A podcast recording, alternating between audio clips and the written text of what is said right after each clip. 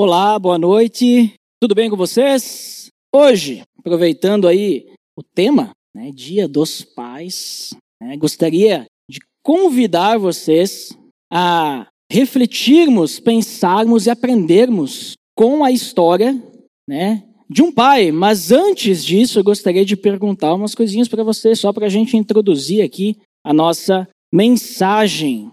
Você estaria disposto você estaria disposto a devolver para Deus algo que Ele te deu e que você queria muito? Né? Você esperou por muito tempo por algo, você queria muito aquilo, Deus te deu e Ele pede para você devolver. Estaria disposto a devolver? Qual que é o tamanho da sua fé em Deus? O quanto que você confia em Deus para Ele te pedir isso e você obedecer? Então, nesse dia dos pais, nós vamos ver a história de um pai que ele foi o pai de todas as nações. Conhecem quem é? O pai de todas as nações. É, foi um exemplo de fé.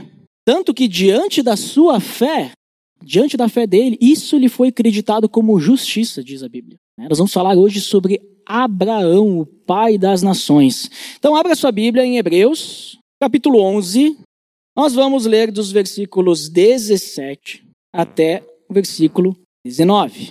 Hebreus 11, 17 ao 19, que diz o seguinte: Pela fé, Abraão, quando Deus o pôs à prova, ofereceu Isaac como sacrifício. Aquele que havia recebido as promessas estava a ponto de sacrificar o seu único filho.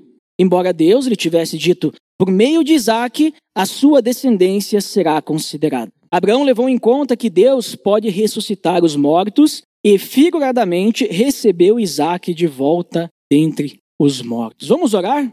Fecha teus olhos, baixa tua cabeça, vamos conversar com Deus. Pai amado, em nome do teu filho Jesus, nessa noite nós estamos aqui reunidos para te louvar e também aprender mais da tua palavra, Deus. Que o Senhor possa nos conduzir agora diante dessa leitura e também diante daquilo que o Senhor quer nos dizer através da Bíblia e que possamos entender através do exemplo de Abraão o que o Senhor quer dizer a cada um de nós. Que o Senhor possa nos dar essa sabedoria e entendimento, Deus, em nome de Jesus. Amém.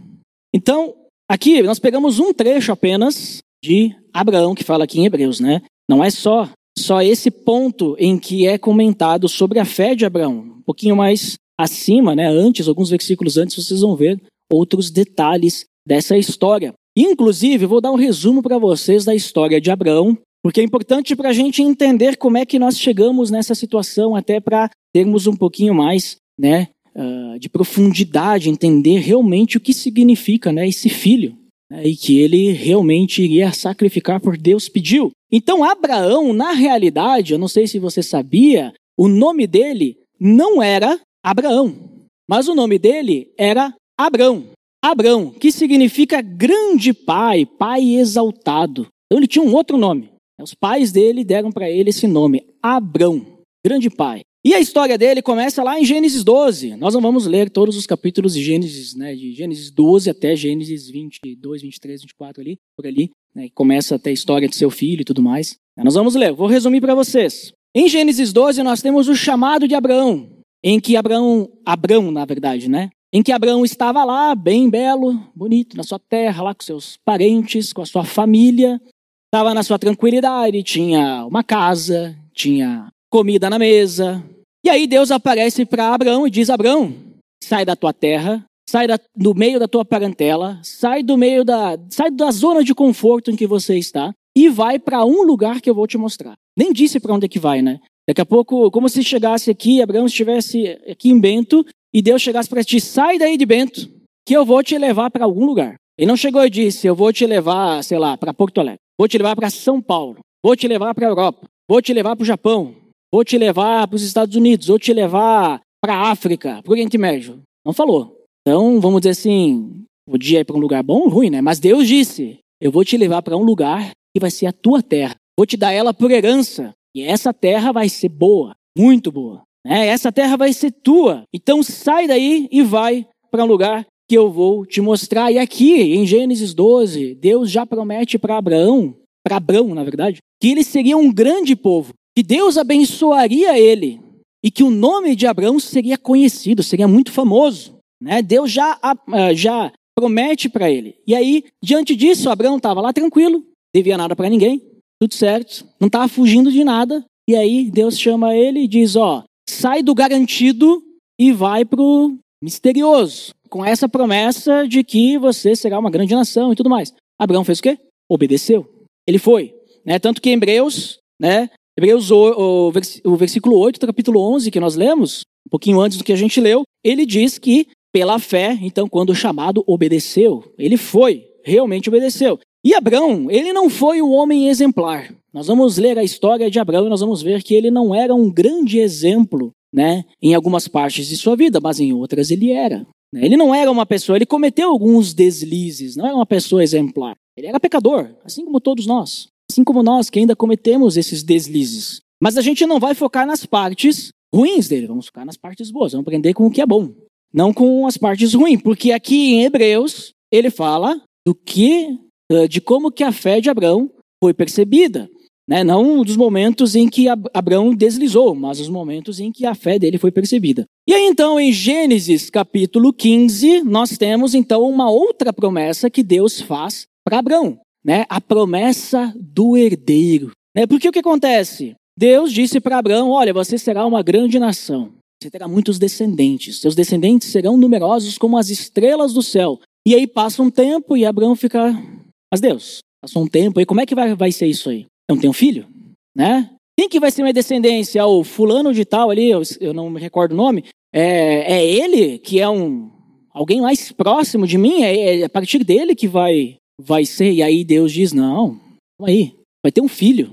Tu vai ter um filho e é desse filho que virá a tua descendência, que será incontável como as estrelas do céu. É, nós temos então essa promessa do filho, o filho da promessa. Porque sem filho ele não teria herdeiros, né? E ele já estava em idade avançada. E aí nós vemos no capítulo 15 de Gênesis, versículo 6, que Abraão creu no Senhor e isso lhe foi acreditado como justiça, que foi o que eu falei no início, né? Só pela fé dele isso foi acreditado a ele como justiça. Então percebam que a fé de Abraão, ela foi percebida não por aquilo que ele fez, mas por aquilo que ele creu, naquilo que ele creu, né? Porque Abraão já tinha demonstrado sua fé. Deus chamou, ele saiu e foi. Né? Ele demonstrou em ação a sua fé. Demonstrou ativamente, porque ele foi. Mas a gente não vê a Bíblia dizendo, Abraão foi, obedeceu ao chamado de Deus, e isso lhe foi acreditado como justiça. Não vemos isso. Agora, no momento de dúvida de Abraão, em que ele disse: Como é que vai ser minha descendência? Eu não tenho filho. E Deus disse: Tu vai ter um filho. E Abraão creu naquilo. Ele acreditou. Ele disse: Se Deus está falando, está falado e vai acontecer. Eu preciso apenas esperar. E aí nisso foi acreditado a ele como justiça. E da mesma forma, nós, não é por aquilo que a gente faz que a nossa fé em Deus é percebida, mas é naquilo que a gente realmente crê, porque a fé é a certeza das coisas que não se veem. Fé não é a gente fazer para mostrar que a gente acreditou, mas é realmente crer de verdade, crer no impossível, crer no milagre. Por quê? Crer no impossível, porque Abraão estava em idade avançada. Isso se estende a nós hoje. Abra sua Bíblia em Romanos, capítulo 4. Romanos 4, vamos ler 16 até o 25. Romanos 4, do 16 ao 25, que diz o seguinte: Portanto, a promessa vem pela fé, para que seja de acordo com a graça e seja assim garantida a toda a descendência de Abraão, não apenas aos que estão sob o regime da lei, mas também aos que têm a fé que Abraão teve, de crer naquilo que não espera que vai acontecer. Ele é o pai de todos nós. Como está escrito, eu o constituí pai de muitas nações. Ele é o nosso pai aos olhos de Deus, em quem creu o Deus que dá vida aos mortos e chama à existência coisas que não existem, como se existissem. Abraão, contra toda a esperança, em esperança creu, tornando-se assim pai de muitas nações. Como foi dito a seu respeito, assim será sua descendência. Sem se enfraquecer na fé, reconheceu que o seu corpo já estava sem vitalidade, pois já contava cerca de 100 anos de idade, e que também o ventre de Sara já estava sem vigor. Mesmo assim, não duvidou nem foi incrédulo em relação à promessa de Deus, mas foi fortalecido em sua fé e deu glória a Deus, estando plenamente convencido de que ele era poderoso para cumprir o que havia prometido. Em consequência, isso lhe foi acreditado como justiça. As palavras lhe foi creditado não foram escritas apenas para ele, mas também para nós, a quem Deus creditará a justiça, nós que cremos naquele que ressuscitou dos mortos, a Jesus, nosso Senhor. Ele foi entregue à morte por nossos pecados e ressuscitado para nossa justificação. Então percebam, da mesma forma como Abraão creu em uma promessa, sem não havia esperança naquilo, né? Ele já estava em idade avançada, sem vitalidade, sem vigor. Sara também estava em idade avançada. Mesmo assim, ele acreditou na promessa. E da mesma forma, nós hoje, a salvação ela vem para aqueles que creem, que creem que é impossível nós chegarmos até Deus, que creem que Jesus Cristo morreu e ressuscitou dentre os mortos para nos salvar, que creem que ele ascendeu aos céus e que ele vai voltar. É sobre isso que trata-se a fé. A fé, a nossa fé, ela não está centrada naquilo que a gente acredita que podemos fazer para Deus, mas ela está centrada naquilo que nós acreditamos que Deus pode fazer por nós. A nossa fé, ela não está baseada em um fato de que, bom, Jesus morreu por mim, agora eu vou fazer isso, isso, isso e aquilo. Isso não é fé. Isso é você acreditar em algo, vamos dizer assim, mas acreditar que o mérito é seu. Que você tem que fazer, você está acreditando em si mesmo, não em Jesus. Você acredita que você consegue se salvar. Mas a fé verdadeira, ela está relacionada em nós acreditarmos que Deus enviou o Filho dele para nos salvar, algo que nós não poderíamos fazer sozinhos. E da mesma forma, Abraão creu. Creu no quê? Eu não consigo gerar um filho sozinho. Eu tô velho, Sara tá velha, vamos ter que adotar. Mas não era isso que Deus tinha falado. Vocês vão ter um filho de vocês, né? Então, ele acreditou nisso.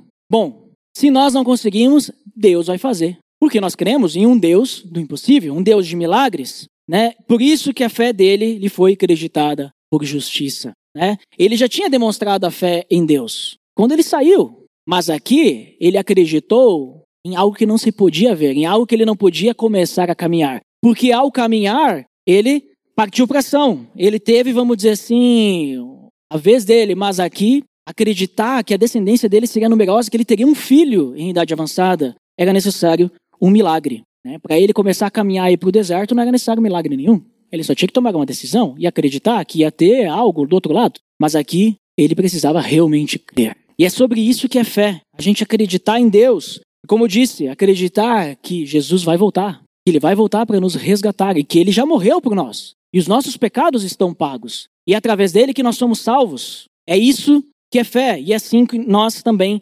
podemos viver. E Deus então disse para Abraão, né, voltando para Abraão, que ele teria um filho, filho dele. Nós sabemos pela história, né, depois disso, eles tentam dar uma ajudinha para Deus. Ele creu, ele acreditou de verdade. Mas talvez Sara, ela não entendeu muito bem, ela acreditou também. Talvez ela não entendeu muito bem como é que tinha e talvez ela ficou um pouco impaciente. Ela disse: "Olha, faz assim, ó, pega a minha serva Agar e tem um filho com ela". E dali nasceu Ismael. Ismael era o filho da promessa? Não era o filho da promessa. Né? Nada contra Agar, nada contra Ismael. Né? A gente vê até Deus cuidando deles depois, mas só trouxe problema para o povo de Israel depois, porque dali vieram os ismaelitas. Já ouviram falar dos ismaelitas? Sabe quem são os ismaelitas? Lembra da história de José? Sabe quem que era a caravana que comprou José e levou para o Egito como escravo? Uma caravana de ismaelitas. Vocês podem perceber que todos os povos, quando Israel vai voltar para a terra prometida, todos os povos que incomodam Israel ali,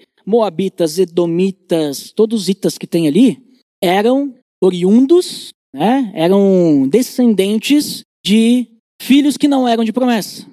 Eram descendentes de Esaú, descendentes das filhas de Ló, né? descendentes de Ismael, então descendentes de Caim, né? Os, todos aqueles povos que vão incomodar depois, que eram povos que não viviam para adorar a Deus, não era o povo de Deus. Mas vamos focar né, no filho da promessa, não nos outros povos. A herança não viria por Ismael, mas através de um filho entre Abraão, Abraão e Sarai. E Sarai também não era Sara, né? Tinha outro nome, Sarai. Depois mudou o nome dela. Então, em Gênesis 17, nós temos então a confirmação dessa promessa, a promessa do filho.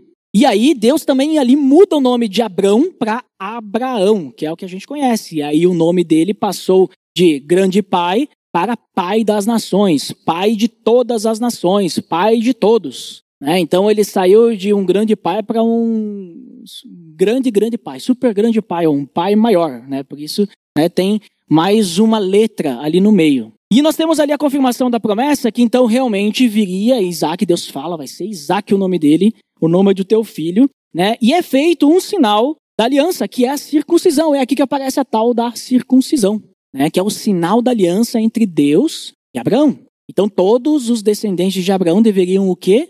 Serem circuncidados. E 25 anos depois da promessa, olha como o tempo passa, né? Desde a primeira vez lá que Deus prometeu que ele teria uma descendência e tudo mais, 25 anos, paciência, né? Já estava com uma idade avançada antes. E aí o tempo vai, vai só piorando, né? Vai ficando mais velho ainda. 25 anos depois, Sara então engravida. E ela teve um filho, que foi chamado de Isaac, que foi o nome que Deus disse que tinha que dar né, para o filho da promessa. Então todo esse contexto que eu trouxe para vocês é só para a gente entender o quão esperado foi esse filho. Né? Abraão, ele saiu de uma terra em direção a uma terra desconhecida. E Deus prometeu: você será um grande povo. Desde ali, Deus já está prometendo esse filho. Mas Abraão não entende. Como assim? Cadê meu filho? Como vou ter uma descendência numerosa? Vai ter um filho. Aí de repente vem Ismael. Abraão, eu disse que tu vai ter um filho com Sara, não com serva. O nome dele vai ser Isaac. Esse é o filho da promessa. E aí então chega Isaac, o filho mais esperado da história, nessa época pelo menos. Acho que da história é Jesus, né? O filho mais esperado. Mas nessa época aí, tão esperado, Isaac, e Abraão teve esse filho e amou demais esse filho. E as promessas que Deus fez para Abraão, elas foram se cumprindo.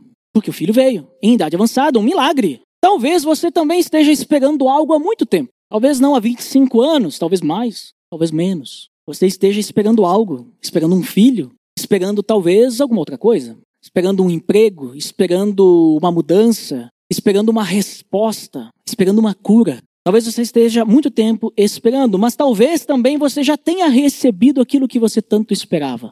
E quando a gente recebe aquilo que a gente tanto espera, o que, que a gente faz com isso, com essa, aquilo que a gente recebeu, né? Que a gente esperava tanto. Será que a gente está disposto a cuidar disso, lembrando que isso que nós recebemos, na verdade, pertence a Deus em primeiro lugar? Será que estamos dispostos a isso? Será que nós estamos dispostos a cuidar de algo ou agir né, de uma forma que aquilo glorifique a Deus? Estamos realmente dispostos a isso? Deus ele fez essa promessa a Abraão e de fato nós vimos essa promessa sendo cumprida hoje, né? Porque hoje milhões de pessoas são descendentes de Abraão. Já pararam para pensar? Milhões de pessoas, é incontável. A gente não sabe. Talvez aqui muitos aqui possam ser descendentes diretos de Abraão. E a gente nem sabe, né? Não fizemos a árvore genealógica para chegar até lá. São muitas gerações. Mas talvez aqui vários são.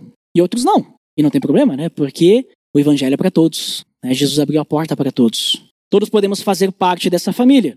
E a descendência, então, de Abraão hoje é tão numerosa como as estrelas eh, do céu. E olha que interessante, né? Hebreus uh, eh, 11 tem a galeria de heróis da fé e está recheada de homens que tiveram fé e não viram a promessa sendo cumprida. Porque quantos filhos que uh, Abraão teve, que era da promessa? Né? Teve dois, mas que era da promessa um só, Isaac. Isaac também teve dois filhos, mas que a promessa foi estendida para um só. Ou seja, a descendência de Abraão ali, naquilo que Deus prometeu, duas pessoas, né? Que ele viu, né? Mas depois disso, então, de Jacó, vieram doze. E depois desses doze, a gente começa a olhar números, crônicas, e a gente vê que tem uma galera ali. Tanto que o Egito estava preocupado com aquele povo todo, eles estavam mais numerosos que o Egito. Tudo descendente de Abraão. Tudo descendente de Abraão. Né? Os egípcios já estavam com medo. Né? Mais para frente na história ali, né?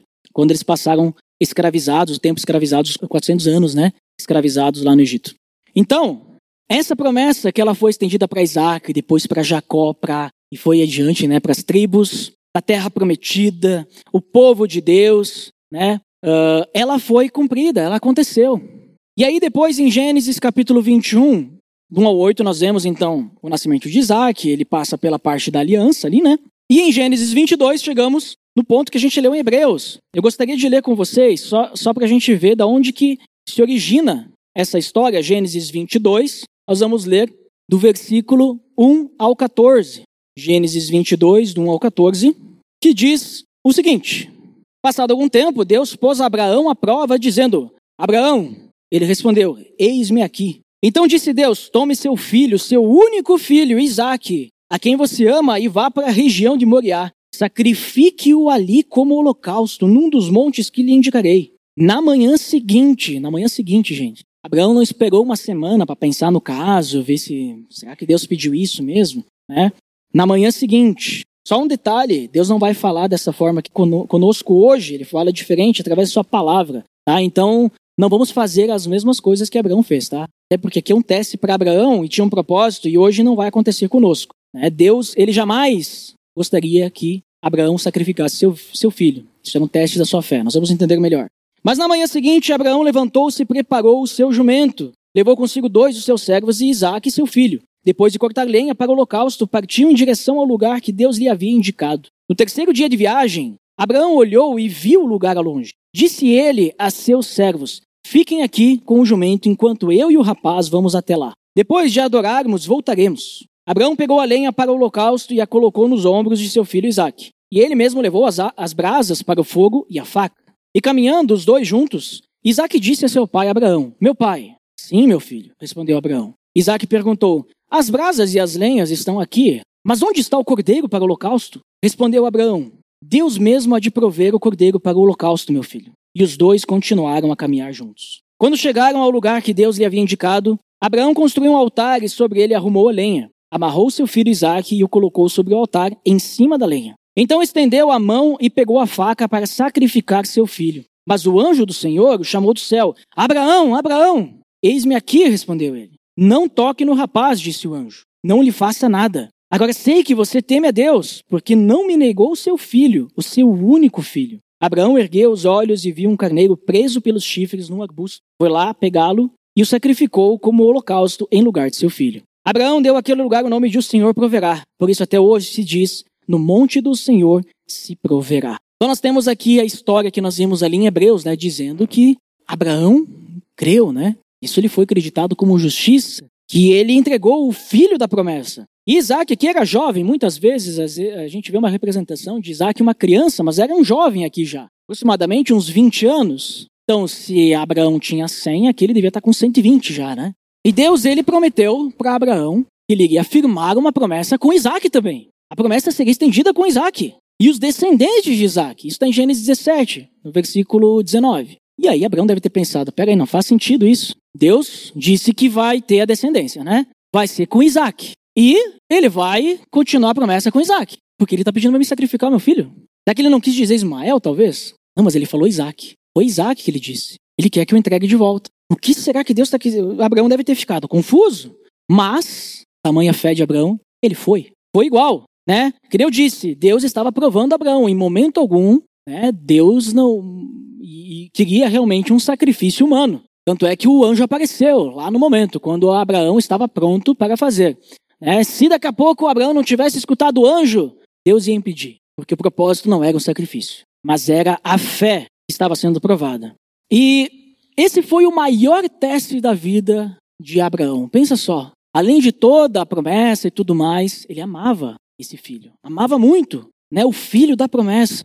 Mas mesmo assim, ele amava Deus em primeiro lugar. Né? A fé de Abraão foi tão grande que o autor ali de Hebreus que a gente leu, ele sugere que Abraão tinha tanta fé que ele acreditava, bom, se é o filho da promessa e Deus está pedindo, então Deus vai ressuscitar depois, né? Porque não faz sentido. Alguma coisa Deus vai fazer, algum motivo tem, né? Alguma coisa tem para acontecer aí. Não consigo entender agora, mas Deus está. Então o autor de Hebreus ele sugere isso. Ah, Abraão devia acreditar que Deus poderia ressuscitar entre os mortos e realmente foi aconteceu. Né? Ele diz em Hebreus que a gente leu no início que ele recebeu como dos mortos, né, o filho, né? E não morreu, tá, gente? Como, né? Ele seria, né, estava ali para sacrificá-lo, mas ele teve seu filho de volta. E a gente percebe aqui que o nascimento de Isaac, ele foi um milagre, né? Não foi mérito de Abraão e Sara, né? Eles não tomaram nenhum remédio para que isso acontecesse, não fizeram nenhum negócio especial. Foi um milagre, foi intervenção divina, assim como o nascimento de Jesus Cristo.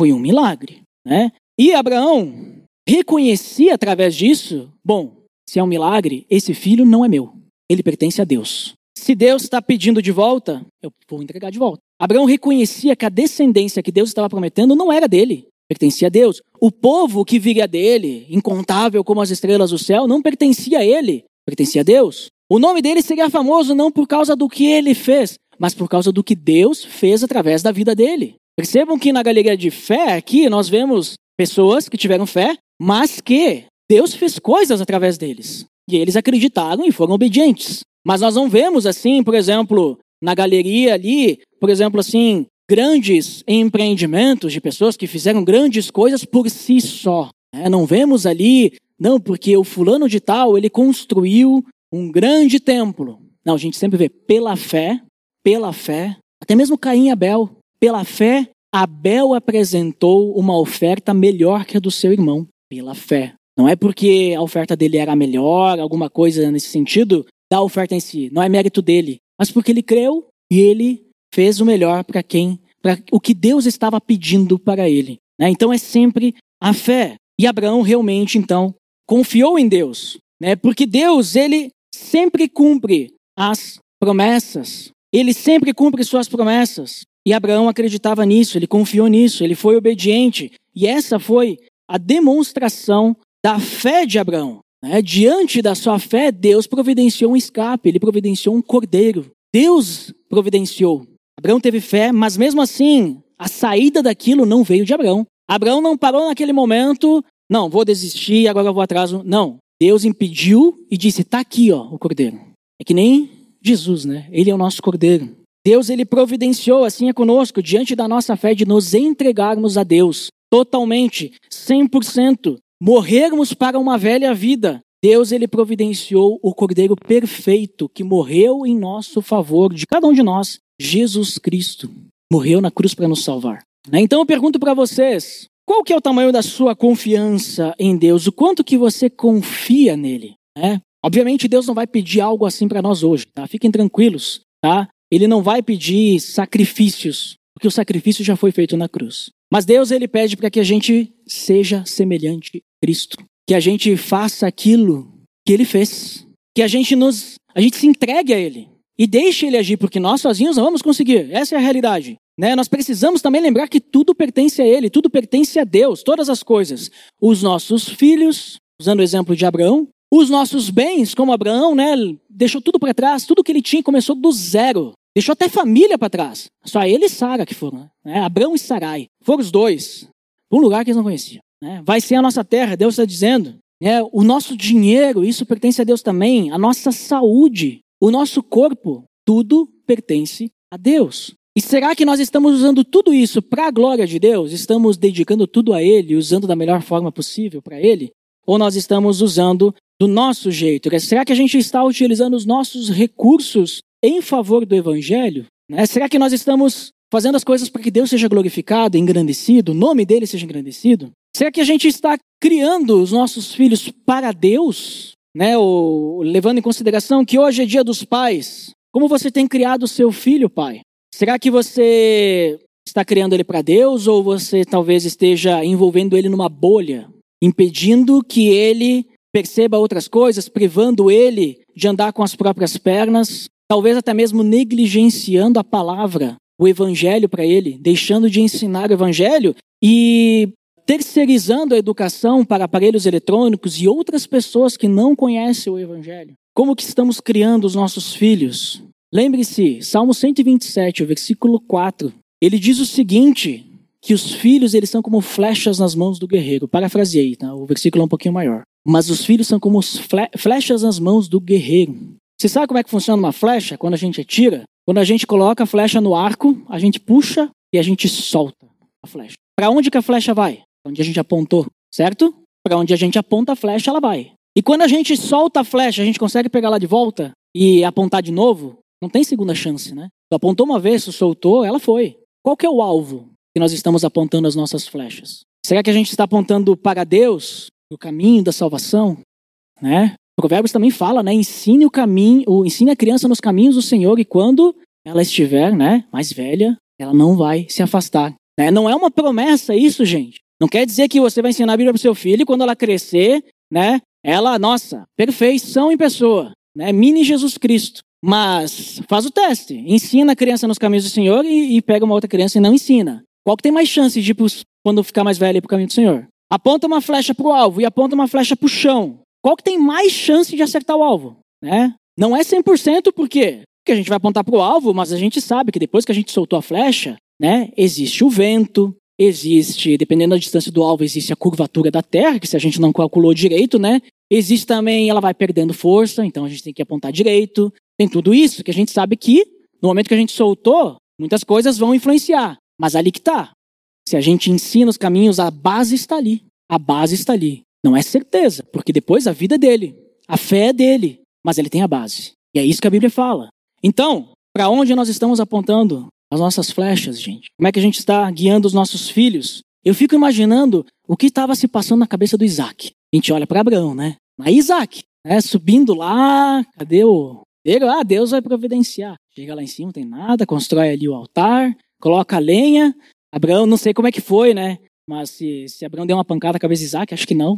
Né? Senão a Bíblia ia falar. Mas aí Abraão amarra ele, Isaac já deve se ligar. Ih, cordeiro sou eu. né? Mas eu fico imaginando um garoto de por volta de 20 anos contra um idoso de 120. Quem tem mais força? Mas mesmo assim, Isaac estava deitado ali, amarradinho. Né? E Abraão a ponto de finalizar aí, né? Para fazer o holocausto. Não sei se Isaac foi resistente, se cooperou, porque o foco aqui não está em Isaac o foco em Abraão. Mas eu fico pensando que deve ter vindo, no momento que ele, Isaac devia estar com muito medo, mas deve ter vindo à mente de Isaac tudo aquilo que ele já devia saber, filho da promessa, a descendência, talvez até Isaac devia pensar da mesma forma como seu pai. Ele conhecia, pô, Isaac devia, nessa idade, devia aprender entender como a vida funcionava, né? Meus pais são idosos, acho que é meio difícil ter acontecido uma coisa, foi um milagre. Então Deus está cuidando, e se Deus disse, Alguma coisa tem que acontecer. Daqui a pouco não foi para isso que Deus me criou. Mas eu acho que devia ressoar na mente de Isaac as palavras do seu pai. Deus mesmo há de providenciar o cordeiro. Deus mesmo vai providenciar o cordeiro para o holocausto, meu filho. Não te preocupa com isso. E como Isaac foi providenciado mesmo, né? Daqui a pouco ele deve pensar, mas no momento que o anjo aparece e o cordeiro aparece, imagina o testemunho que Abraão deu para o seu filho. Exatamente o que o pai falou aconteceu. O cordeiro apareceu do nada. Um anjo apareceu e disse: Para, tua fé já foi provada. Está aqui o cordeiro para sacrificar. Vocês não vão ter vindo aqui por nada. Né? Tua fé já foi provada. Imagina só o testemunho de fé, de obediência, de fidelidade que Abraão demonstrou para o seu filho. Será que diante dos nossos filhos nós somos assim também? Você estaria, assim como Abraão, disposto a obedecer dessa forma? Né? ter uma obediência desse tamanho, estaria disposto, por exemplo, a deixar o seu emprego para ser fiel a Deus? Você estaria disposto a abandonar teu emprego? Ah, mas o, o emprego é o que traz sustento para casa, né? Só eu que trabalho, é, sou o pai, né? A Bíblia diz que eu sou o cabeça do lar, responsabilidade minha. Então, a minha família é mais importante. Acho que Deus, ele vai entender. Se eu tiver que no meu trabalho mentir, por exemplo, ele vai entender. Ele vai entender se daqui a pouco o meu trabalho eu preciso enganar pessoas. Ele vai entender se daqui a pouco no meu trabalho, para mim conseguir alguma coisa a mais, uma venda, eu preciso, comer, eu preciso cometer adultério. Ele vai entender qualquer coisa que desagrade a ele. Porque, né? Eu preciso trabalhar. Eu preciso do sustento para minha família. Talvez a gente pense assim, mas esse pensamento não é de Deus. Né? Esse pensamento é maligno. A realidade é que a gente tem que colocar Deus em primeiro lugar. Né? Eu tenho vários, é, nesse tempo, de caminhada, e eu ouvi várias pessoas, e não só ouvi da boca, mas eu vi acontecer, pessoas que tomaram decisões assim. E, gente, quando tu está junto e tu vê isso acontecendo e tu ora, é, é tão constrangedor, porque eu fico pensando, eu teria fé assim? Eu seria tão obediente assim? Né? Casos de pessoas que tinham que no trabalho eram obrigadas a enganar, né? basicamente roubar o cliente, né? E disseram, não vou mais trabalhar aqui. Ó, eu não vou mais fazer isso. Ah, mas não sei o quê. Vai indo, fica, continuam querendo brigar, então pediu para sair. E a fé tamanha que Deus providenciou o cordeiro. Né? Não um cordeiro de verdade, mas Deus providenciou outro emprego logo depois. A necessidade não chegou. Né? E aí eu fico pensando, eu teria fé assim? Eu seria obediente assim? Eu me pergunto quando eu vejo um testemunho de uma pessoa fiel. Porque se, se acontecesse comigo uma situação exatamente igual, será que eu teria fé? Será que eu seria obediente? Como foi essa pessoa e como foi Abraão? Você estaria disposto também a colocar Deus em primeiro lugar, assim como Abraão colocou? É, ele não foi perfeito, eu falei para vocês, né? Teve alguns momentos que Abraão estava mais confiante em si, ou esqueceu de Deus, e por esquecer de Deus ele pecou. Mas nos momentos que ele estava conectado com Deus, ele foi obediente. Ele foi obediente 100%. Então, para a gente já ir finalizando, que nós possamos realmente seguir o exemplo de obediência de Abraão. Que a gente não busque atalhos como ele buscou, né? Com Ismael, o nascimento dele. Mas que a gente possa perseverar no caminho de Deus. Que a gente possa lembrar que Deus é o criador, o criador de todas as coisas que existem, que nós temos a maior promessa de todas, é maior que a de Abraão, que Jesus Cristo vai voltar e nós vamos passar a eternidade no reino de Deus. Essa é a maior promessa. E é uma promessa que a gente não enxerga, né? Assim como Abraão não conseguia enxergar. Né? É algo milagroso. Então que a gente possa realmente viver focado nessa promessa. Sendo obedientes a tudo que Cristo ordenou para a gente. Tudo que Ele deu exemplo. Que possamos amar a Deus em primeiro lugar diante de tudo que a gente vive e também amar ao próximo, como Cristo amou a igreja, como nós amamos a nós mesmos, né? Que nem Jesus fala. Que a gente possa também dar um bom testemunho de como Deus nos transforma, principalmente para as pessoas dentro da nossa casa, nosso cônjuge e nossos filhos. Possamos ser pais e mães que realmente exalam quem Jesus Cristo é. E possamos, assim como os pontos fortes de Abraão, termos uma fé inabalável, e sermos fiéis a ponto de fazer tudo o que for necessário para que Deus esteja em primeiro lugar. Vamos orar por isso, para que realmente seja uma realidade em nossas vidas. Senhor Deus, em nome do teu filho Jesus, nós nos colocamos diante de ti para te pedir, Deus, fé, porque nós somos fracos e muitas vezes infiéis a ti. Mas nós cremos, Deus. Precisamos ainda mais fé para crermos mais ainda que o Senhor é grandioso e é capaz de operar milagres na vida de cada um de nós. Então, Senhor, que o Senhor nos conduza diariamente longe do pecado e perto de Ti, para que o Senhor seja primeiro em tudo que a gente fizer, seja primeiro até mesmo diante de outras pessoas, e que a gente possa realmente te glorificar amando as outras pessoas, com o Teu amor, não do nosso jeito, não com intenção, mas que possamos ter um amor incondicional pelas outras pessoas. E possamos realmente levar o teu evangelho adiante. Mesmo para aquelas pessoas que daqui a pouco nos incomodam, que a gente não gosta, mas que a gente possa realmente dar o teu exemplo. Um testemunho que só pode ser possível por causa que o teu Espírito Santo está no coração de cada um de nós. Em nome de Jesus que nós oramos. Amém.